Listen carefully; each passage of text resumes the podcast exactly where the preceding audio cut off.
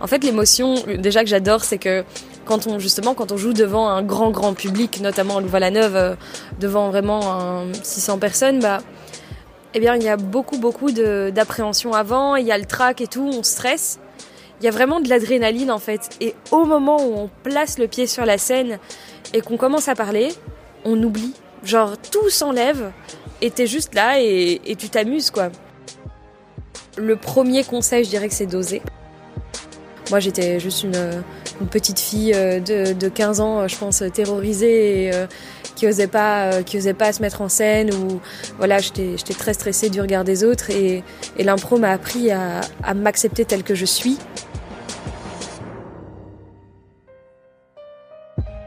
Bienvenue sur Même pas peur, le podcast pour devenir confortable dans l'inconfort. Mais en fait, quand on fait de l'impro depuis longtemps, on se dit la, la chose qu'on se dit toujours, c'est on va s'amuser. Au travers de Même pas peur, ma mission est d'inspirer et d'accompagner le maximum d'audacieuses et d'audacieux à vaincre leur plus grande peur sociale. Si cet épisode t'a plu, pose-moi un gros pouce bleu et partage-le massivement autour de toi. Ça m'aide beaucoup. Je te laisse avec ça. Bonne écoute à toi. Avant de commencer l'épisode, je voulais simplement te dire que euh, le théâtre d'impro, en fait, c'est une super façon de vaincre la peur du regard des autres, d'augmenter sa confiance en soi et de façon plus générale son aisance sociale. J'en ai moi-même fait et je le recommande à beaucoup de personnes que j'accompagne. Et dans le, comme tu l'imagines, dans cet épisode, on va parler de théâtre d'impro, de théâtre d'impro avec Sarah. Sarah qui est une amie et qui fait du théâtre depuis très longtemps, du théâtre d'impro depuis très longtemps. Euh, écoute, je te laisse avec ça, je te souhaite une bonne écoute et je te dis à très vite. On s'est, euh, rencontrés il y a quoi il y a maintenant 4 ans 3 ans 4 3 ans. Et euh, donc euh, voilà, et depuis, depuis nous cessons de nous revoir. Et puis là, on est en train de siroter une Castel Rouge tranquillement sur, sur ton balcon. D'ailleurs, bienvenue chez toi, Sarah. Merci beaucoup. Par contre, c'est Castel, pas Castel. Castel. Castel. Et, euh, et du coup, euh, ouais, je voulais, euh, je voulais faire cette petite interview avec toi parce que tu es, l'une des rares personnes que je connaisse qui est, qui est vraiment passionnée par, son, par, sa, par sa passion, parce que tu, parce que tu renvoies, t'en parles avec des, étoiles dans les yeux. Donc je voudrais que tu nous parles un peu plus de, du théâtre, d'impro. bah déjà, pourquoi tu as commencé le théâtre d'impro? Bah en réalité, je pense que je suis un peu euh, tombée euh, comme ça dedans. Euh, parce qu'en fait, je faisais du théâtre euh, du coup en études secondaires à Aix-en-Sarre. Et au final, bah, voilà, notre prof de français nous avait proposé de faire un petit cours d'improvisation, vu qu'elle savait qu'on était à l'aise avec la scène. Et, bah, j'ai beaucoup aimé.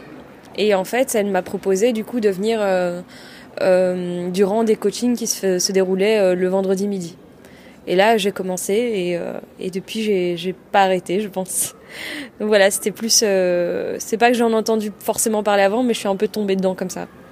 Ok. Et depuis, t'as jamais, euh, t'as jamais quitté ça? Et qu'est-ce que tu préfères le plus dans le théâtre d'impro Qu'est-ce qui te plaît le plus? Je dirais avant tout dans les impros, ce qui est assez inédit, c'est qu'en fait, on, on, arrive chacun avec notre univers. On a chacun notre monde et quand on nous donne un thème, bah, on va commencer à, enfin, on est dans notre monde, on imagine et puis juste il va y avoir la rencontre de ce que nous on a imaginé et ce que l'autre aussi aura imaginé et on va devoir faire avec et juste assembler les deux mondes. Et ça, je trouve ça vraiment incroyable.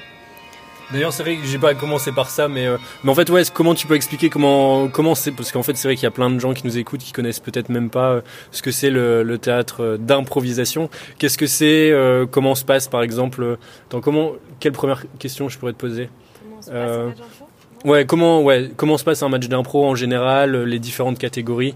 ouais, c'est déjà une bonne un bon début. Ah alors les catégories, il y en a plein, mais euh, du coup un match d'impro, ça va être une équipe, euh, deux équipes qui s'affrontent, donc de cinq personnes. Euh, et en fait, il y a un arbitre qui est là qu'on déteste et qui va nous donner un thème, qui va nous donner du coup une catégorie. Et dans les catégories, il y a plein de choses. Ça peut être à la manière de, donc par exemple à la manière d'un film d'horreur. Tout comme ça peut être des catégories, catégories qui sont des contraintes. Donc par exemple, vous allez avoir un accent, par exemple. Et en vrai, il y en a tellement. Enfin, c'est assez euh, incroyable euh, ce que les gens peuvent faire quand ils, ont, quand ils en ont envie.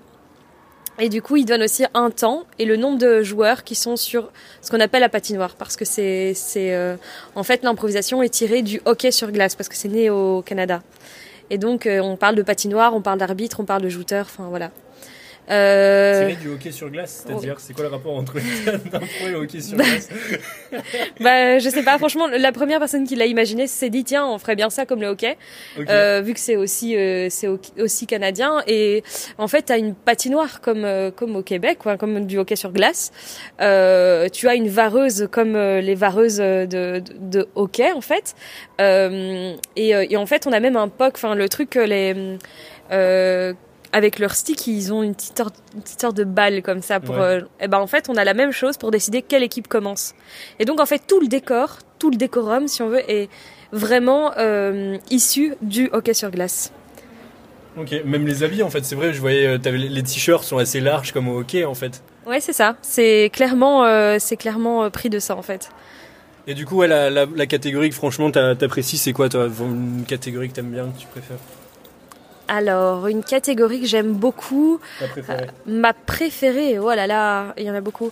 Euh, je dirais qu'il y en a pas mal de à la manière de, des univers que j'aime beaucoup, notamment Harry Potter, voilà. Bon, souvent je vais trop loin et le public il comprend plus, mais euh, voilà.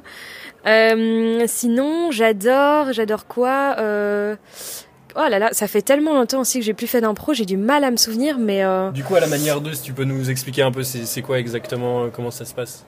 Eh bien en fait c'est une improvisation où tu reprends les codes de, de, donc par exemple si on fait Harry Potter eh bien du coup j'ai le droit de prendre des personnages Harry Potter je dois là, ça sera la manière de Harry Potter c'est ça le thème? C'est ça. Okay. voilà et puis aussi une, une chouette catégorie qui est euh, une, une euh, dégressive. Donc en fait tu fais une impro de 3 minutes puis après tu vas devoir refaire la même mais en 2 minutes puis 1 minute puis 30 secondes. Et du coup tu es censé reprendre les éléments importants et refaire une, une, une impro. Voilà il y a vraiment mais franchement, c'est il y a vraiment vraiment beaucoup de catégories. Et après tout ce qui est issu d'un univers, j'aime beaucoup. Est-ce qu'il y en a une que tu détestes, genre que tu supportes pas du tout euh... Parce que je crois que tu m'en avais déjà parlé de ça. Il y en a une que t'aimes pas du tout. Ouais, je, je, déteste euh, la fusillade solo. C'est en fait euh, souvent en fin de match, euh, on prend un joueur un par un, on le met face à la patinoire tout seul, et en fait l'arbitre lui donne un thème, genre lui donne chaussettes, et la personne doit improviser sur le thème chaussettes pendant une minute. Donc on est seul et en plus de ça, des fois, ça donne pas d'inspiration, mais t'es obligé d'être drôle parce qu'en plus, ça fait un peu genre euh, ah, on les a vus tous ensemble, très bien, euh, les improvisateurs ensemble, c'est très chouette. Maintenant, on veut les voir un par un, ce qu'ils valent, ce qu'ils valent un par un? Et ça, je suis pas encore passée au-dessus euh, du seul en scène, je crois. C'est c'est encore c'est encore difficile. Et du coup, c'est difficile pourquoi? Parce que t'as pas le t'as pas d'idée, t'as pas de. C'est quoi que tu trouves le plus complexe dans ça? C'est bah, c'est en fait c'est c'est surtout lié au fait que bah dans les impros, on, joue toujours avec quelqu'un, en fait. On n'est jamais seul, il y a quelqu'un pour rebondir sur ce qu'on va dire. Alors que là, euh, il faut avoir l'idée tout de suite. Parce que dans une fusillade, il faut vraiment avoir soit un personnage qui est vraiment bien marqué, un accent, il faut qu'on ait une action, il faut vraiment qu'on ait une idée. Et j'ai un peu peur justement de ce côté où il faut tout de suite être créatif et il faut que ce soit drôle. Parce que le public t'attend vraiment tournant. Et l'astuce, ce serait pas direct d'avoir un personnage juste avant, genre tu te crées déjà un personnage et puis tu te dis peu importe sur quoi je tombe, que ce soit chaussette, lampadaire, mais à partir de ce personnage-là, tu, tu, pars sur, euh, sur ça Alors oui, c'est mon truc, ouais. Comme beaucoup de gens, mais le problème c'est qu'au bout d'un moment, la maman marocaine, je pense qu'ils l'ont déjà vu 34 fois, euh, ça les fait plus rire, je crois. ok, je vois le, je vois le truc. Euh, et ouais, d'ailleurs, à qui ça s'adresse le théâtre d'impro? Oh bah tout le monde. Hein. Je pense que toutes les personnes qui ont envie de, de rire euh, vraiment, euh, de, de rêver une, une, juste une soirée, euh, franchement, je, je connais pas un public euh, qui soit pas euh, qui soit pas friand de ça. C'est c'est vraiment tout public et c'est vraiment euh, le moment à passer ensemble, à bien rigoler. ouais, je pense que c'est un truc où t'as vraiment tu ressors de bonne humeur quoi. Et là, tu parles beaucoup de, de rigoler. Est-ce que tu as la, parce que c'est un truc qui est connu. Moi, moi, j'en ai fait un petit peu de, du théâtre d'impro aussi. Et tu sais, cette pression de, faire rire les gens. Euh, comment est-ce que toi tu l'as? Comment tu l'as Comment tu la vis? Hum, Alors, c'est, c'est difficile parce qu'en fait, je pense que hum, le plus important, c'est que si tu veux absolument faire rire, genre si tu viens sur scène pour faire rire, souvent tu fais pas rire. Et en plus, tu peux avoir une faute parce qu'il y a beaucoup de fautes hein, aussi en impro. Euh, c'est une faute de cabotinage. Euh, de cabotinage. De cabotinage, parce que tu veux à tout prix faire rire le public en te souciant pas de l'improvisation.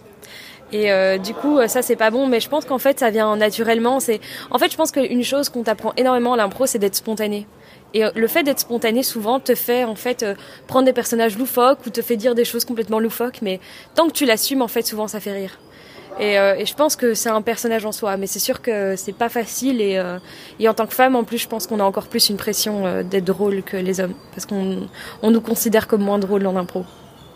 On considère les femmes comme moins drôles en impro. Et ça, pourquoi tu penses enfin... Je pense que c'est une, je pense que c'est un peu un stéréotype. typiquement dans l'humour, les hommes sont considérés comme plus drôles. Euh, il y a plus d'humoristes hommes et ils sont considérés comme plus, plus drôles que les femmes. Et nous, c'est pareil.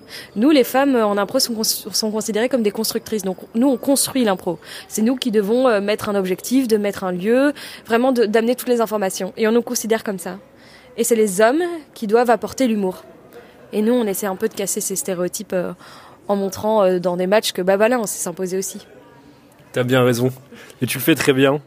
Euh, ouais, au niveau de, parce que moi c'est vrai quand je fais de l'impro, ce qui m'a marqué, ce que j'ai vraiment kiffé dans l'impro, c'est que euh, quand je faisais, quand j'étais amené à faire des, des moments, des, des scènes ou justement dans des matchs d'impro qu'on faisait entre nous, il y avait, euh, moi c'était vraiment le fait d'être concentré sur le moment présent, mais juste sur le moment présent. Tu vois, genre tu penses pas au repas que tu vas faire ce soir. Euh, à la soirée que tu vas faire demain, euh, à personne que tu as vu juste juste avant, tu es vraiment concentré sur le, le moment justement pour acquérir peut-être ce moment de, comme tu disais, de spontanéité.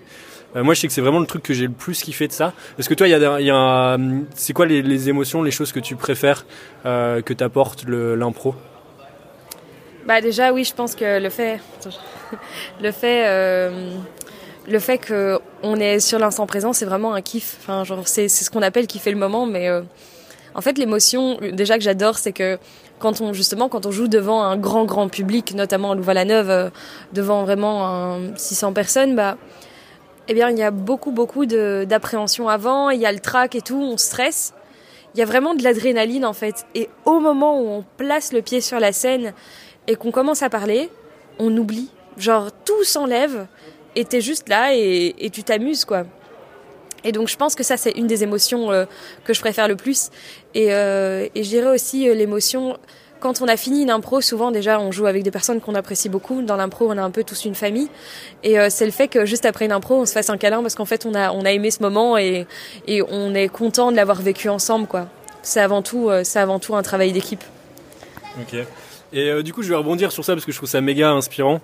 Et on en parlait un petit peu avant, juste avant de commencer. C'est Comment tu te sens juste avant une impro? Donc juste avant de, là je te peut-être t'amène à visualiser, t'imaginer juste avant de passer sur scène. Euh, là t'as tout Louvain qui euh, qui est en train de taper des mains, qui crie Sarah. Et euh, comment ça se passe juste avant que tu, tu passes sur scène au début?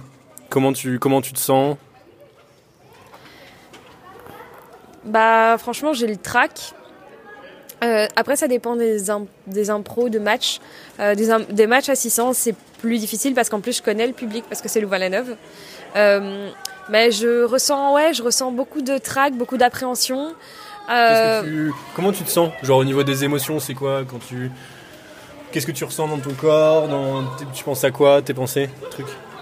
Euh, Je dirais beaucoup d'excitation. Euh, je tremble un peu. Je tremble des mains. Euh, qui bat? J'ai mon cœur qui bat très fort avant de, avant de monter, oui. Euh, puis en même temps, je sais pas, je pense que ce mélange aussi de la fierté. Mais, euh, mais en fait, quand on fait de l'impro depuis longtemps, on se dit. Euh, la, chose qu'on se dit toujours, c'est on va s'amuser. Et le fait de se dire on va s'amuser, genre je suis là pour m'amuser, ça enlève le stress. Il faut toujours, en fait, j'ai l'impression qu'il faut se rappeler pourquoi on fait ça, en fait. Pour quelles raisons on est là et qu'en fait, au final, on va juste passer un bon moment avec ses amis et rigoler ensemble et construire des histoires. Et ça calme. Et donc, euh, dès que je me dis ça, et puis j'ai quand même acquis de la confiance aussi, euh, donc euh, je pense que ça passe très rapidement. Et cette confiance-là, tu l'as acquérie, tu l'as acquérie comment? Tu as commencé directement en face de 600 personnes, c'est-à-dire au début tu t'entraînes et tu passes directement devant 600 personnes. Comment ça s'est passé? Comment tu as progressé? Alors, avant, je crois que j'avais un public de 50, 100 personnes. Autant de dire que j'étais en stress, genre mes coachs, je vais me calmer tellement je flippais. En plus, je suis quelqu'un qui tremble vite et fort, donc on le voit. Donc euh, je tremble notamment des jambes. Donc au début, ça a vraiment pas été facile. J'avais vraiment peur de la scène. Des jambes, ouais. Ah oui, bah ouais. Je sais pas si ça se voit forcément, mais en tout cas, moi, je le sens. des jambes, quoi. ouais, c'est ça. Je, je sens que je sens que mes jambes font une sorte de, de petit euh, de petit twerk tout seul. Donc, je sens que je suis pas à l'aise et qu'on se dit que c'est pas fait exprès que je sois comme ça. Ouais. Donc euh, voilà. En plus, il faut du coup affronter les regards des gens parce qu'on sait qu'on tremble. Mais au fur et à mesure, euh, je pense que comme j'ai pris confiance aussi dans mes capacités, et aussi, je me suis rappelé, bah, en final, je me suis dit, est-ce qu'il y a franchement, Sarah, un match où t'es ressorti avec un gros malaise? Et au final, ce qu'on nous apprend vraiment, c'est assume. Assume ce que tu fais. Même si à un moment tu te prends un bide, assume-le. Parce qu'au final, les gens vont rigoler de ce bide et vont se dire, bah oui, mais en soi, c'est de l'impro. Enfin, tu vois, genre, euh, allez, c'est normal aussi des fois de ne pas être forcément en forme ou de faire des trucs nuls.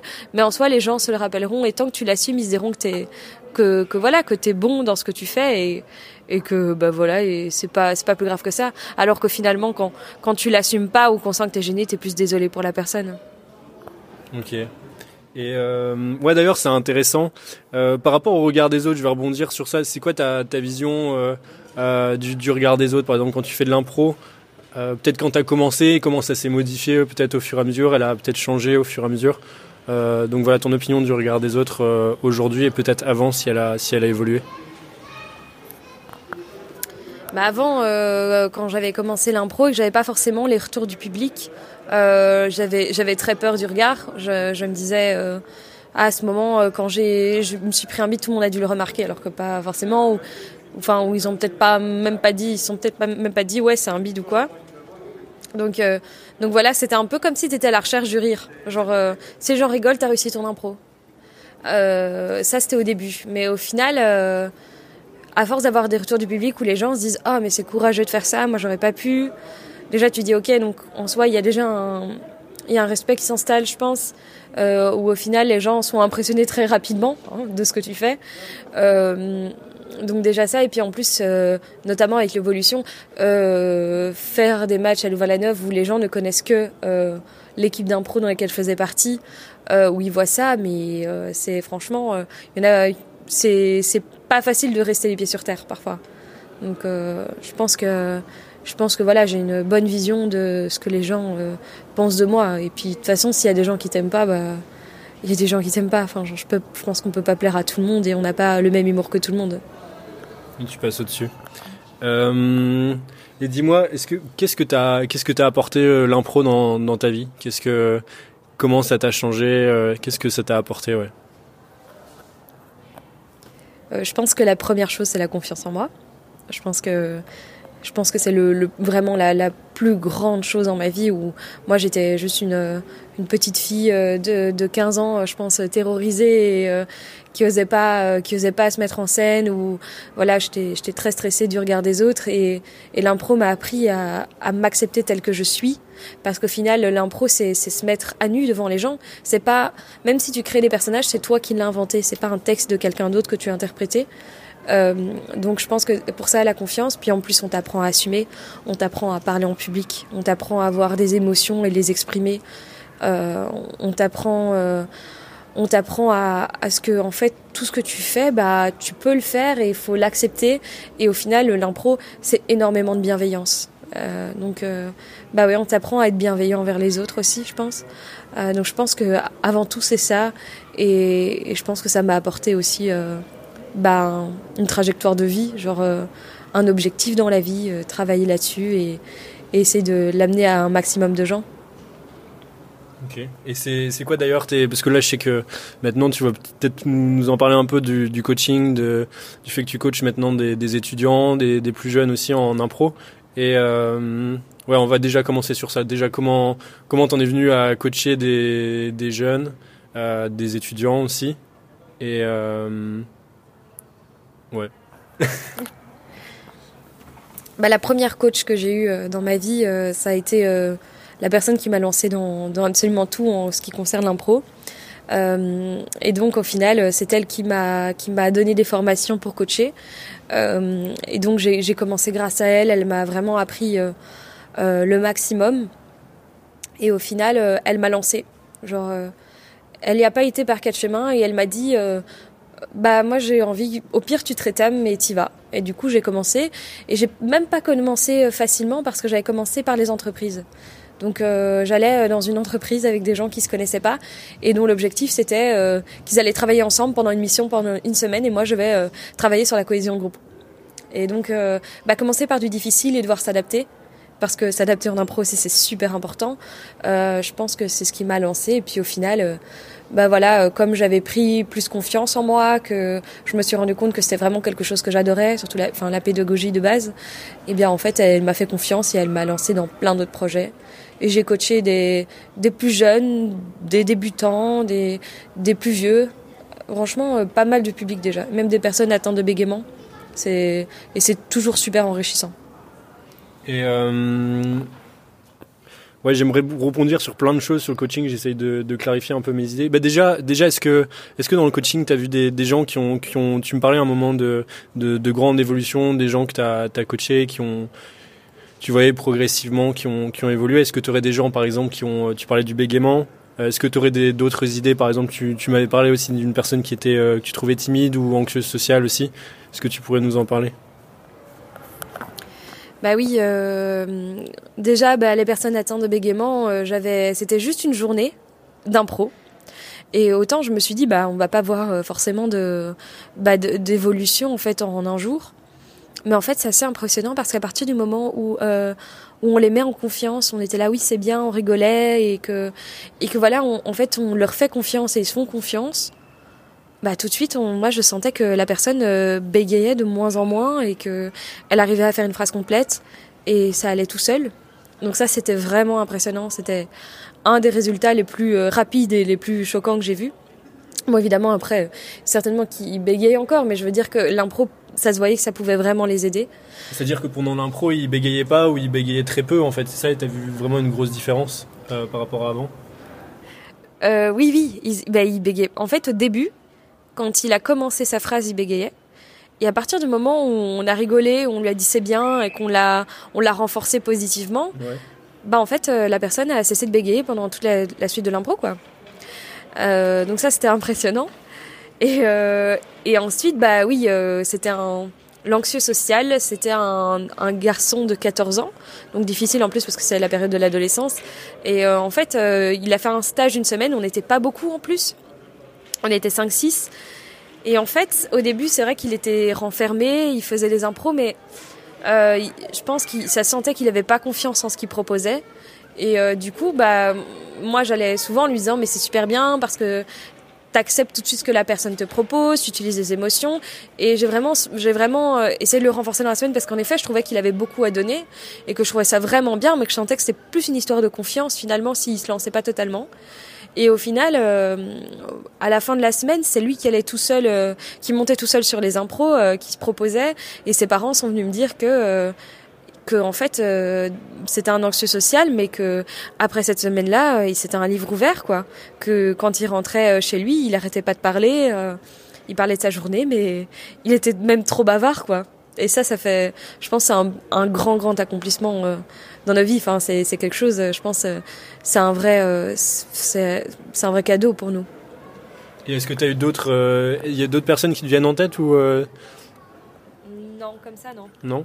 Euh, et, pour les gens qui sont intéressés, par exemple, euh, pour faire des, coachings, comment ça se passe un coaching de théâtre d'impro en général, hein, que ce soit pour les jeunes ou les moins jeunes? Comment ça, se passe à peu près? En combien de séances à peu près? Il y en a euh, en, de façon générale, parce que je sais que tu vas avoir, il y a différents tarifs, différentes offres, différents trucs, mais en général, une séance type, comment ça se passe?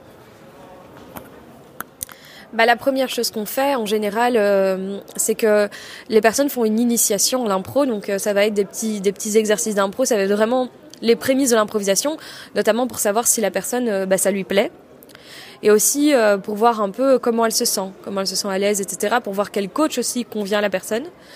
Et ensuite, on peut proposer des des jours où euh, il y aurait une équipe d'impro qui se rejoint avec euh, des coachs. On, on book des coachs. En général, une séance, euh, disons qu'un coach prend 75, 85, 90 euros par pour le pour bah, pour un coaching, donc divisé en nombre de personnes qui sont là.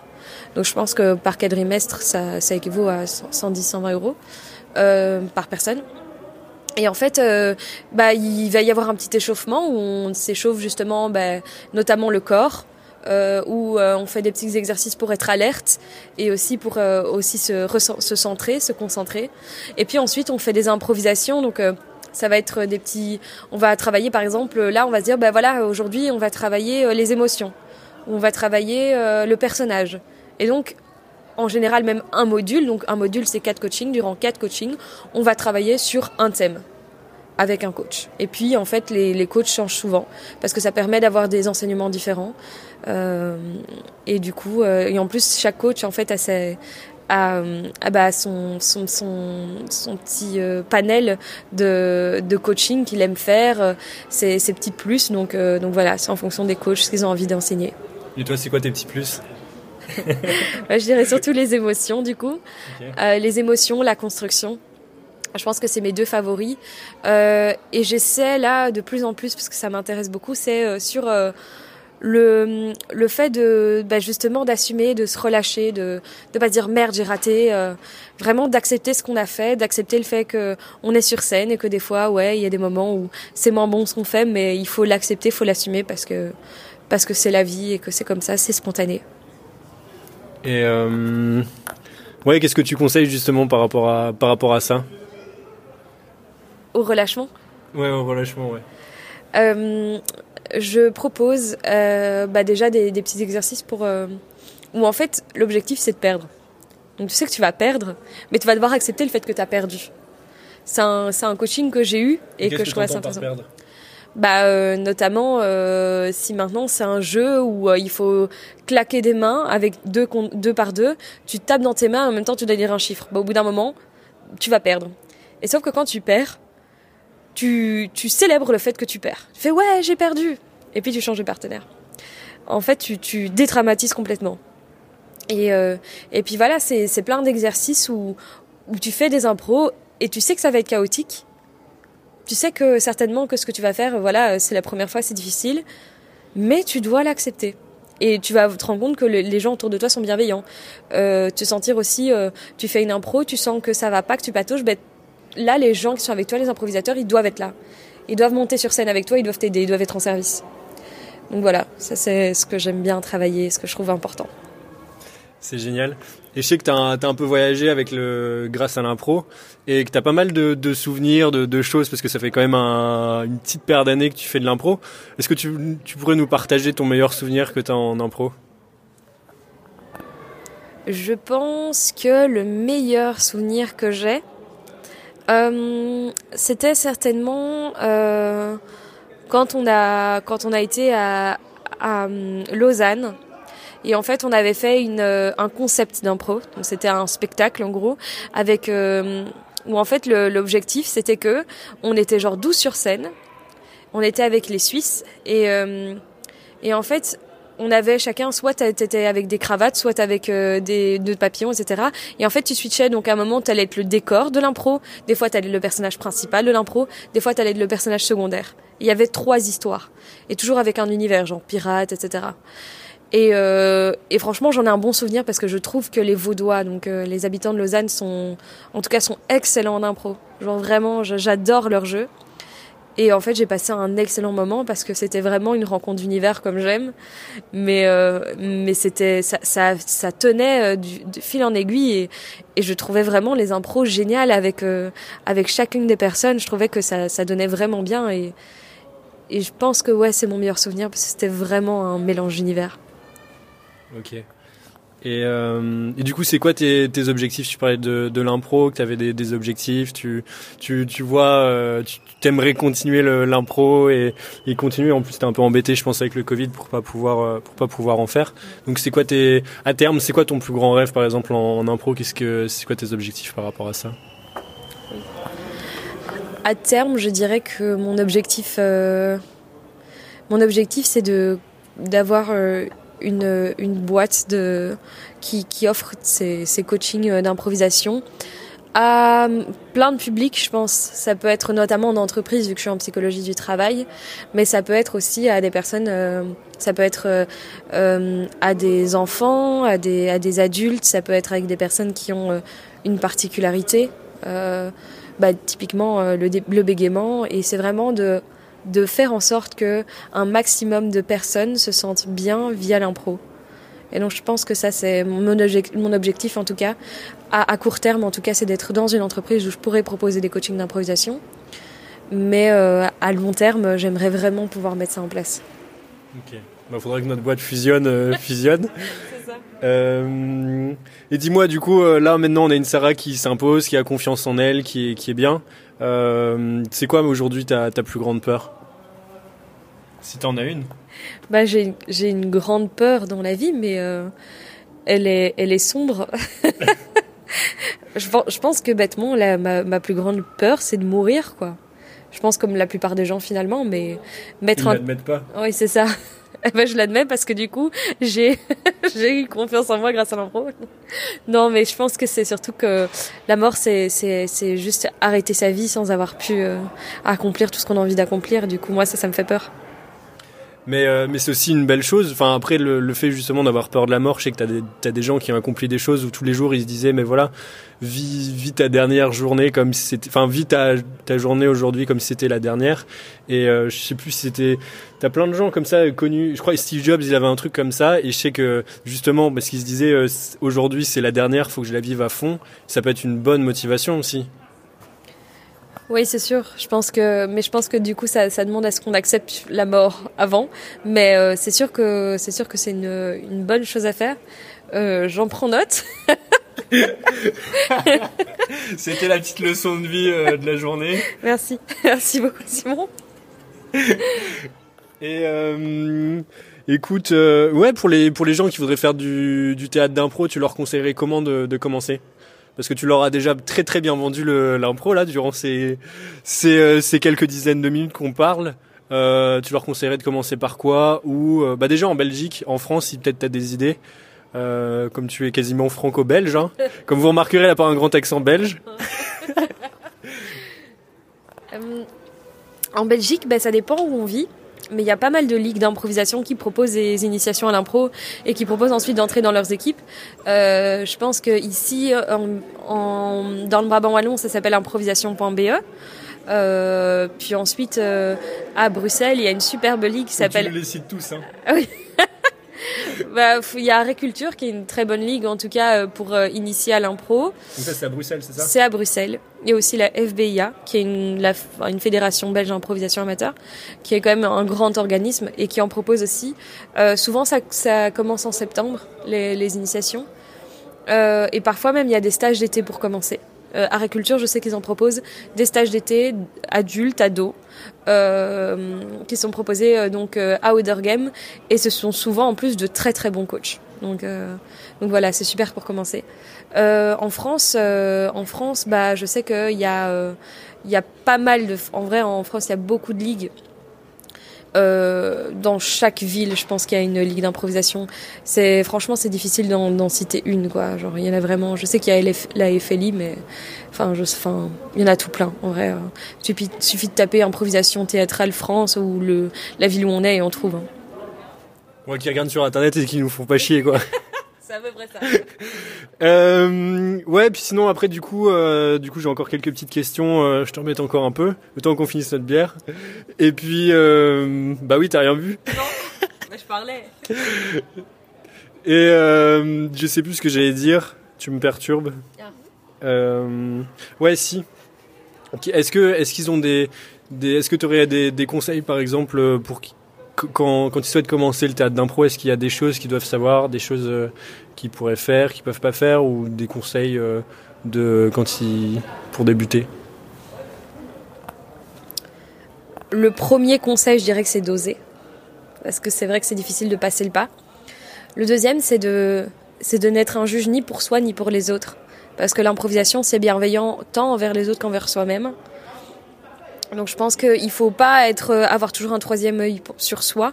Il faut juste se laisser vivre, laisser l'impro et, faire ce qu'on a envie de faire. Donc ça, je pense, c'est les, les deux gros conseils euh, que je peux que je peux proposer et, et voilà je pense que je pense que rien rien de ce qui pourrait être proposé n'est n'est vraiment mauvais donc moi oser y aller et, et ne pas et ne pas juger super et du coup sur cette petite petit retour philosophique. Euh, en un mot, comment tu euh, résumerais euh, l'impro? Si tu devais résumer l'impro en un mot, tu dirais quoi? Rencontre. J'aime.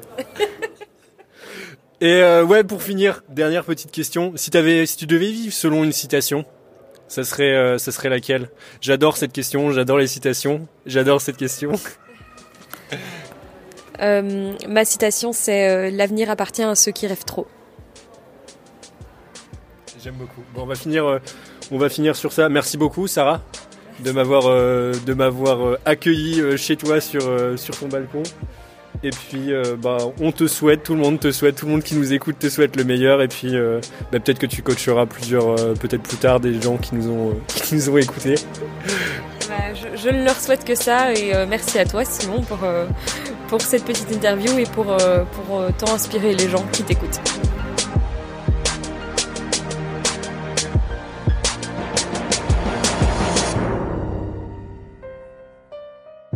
Si l'épisode t'a plu, je te laisse déposer un énorme pouce en l'air euh, après, à la fin de cet épisode, et surtout à me partager en masse à ta grand-mère, à ton grand-père, à ta famille, à tes amis.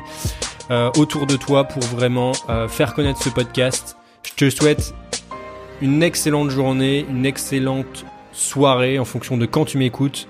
Je te dis à très vite, prends soin de toi. Salut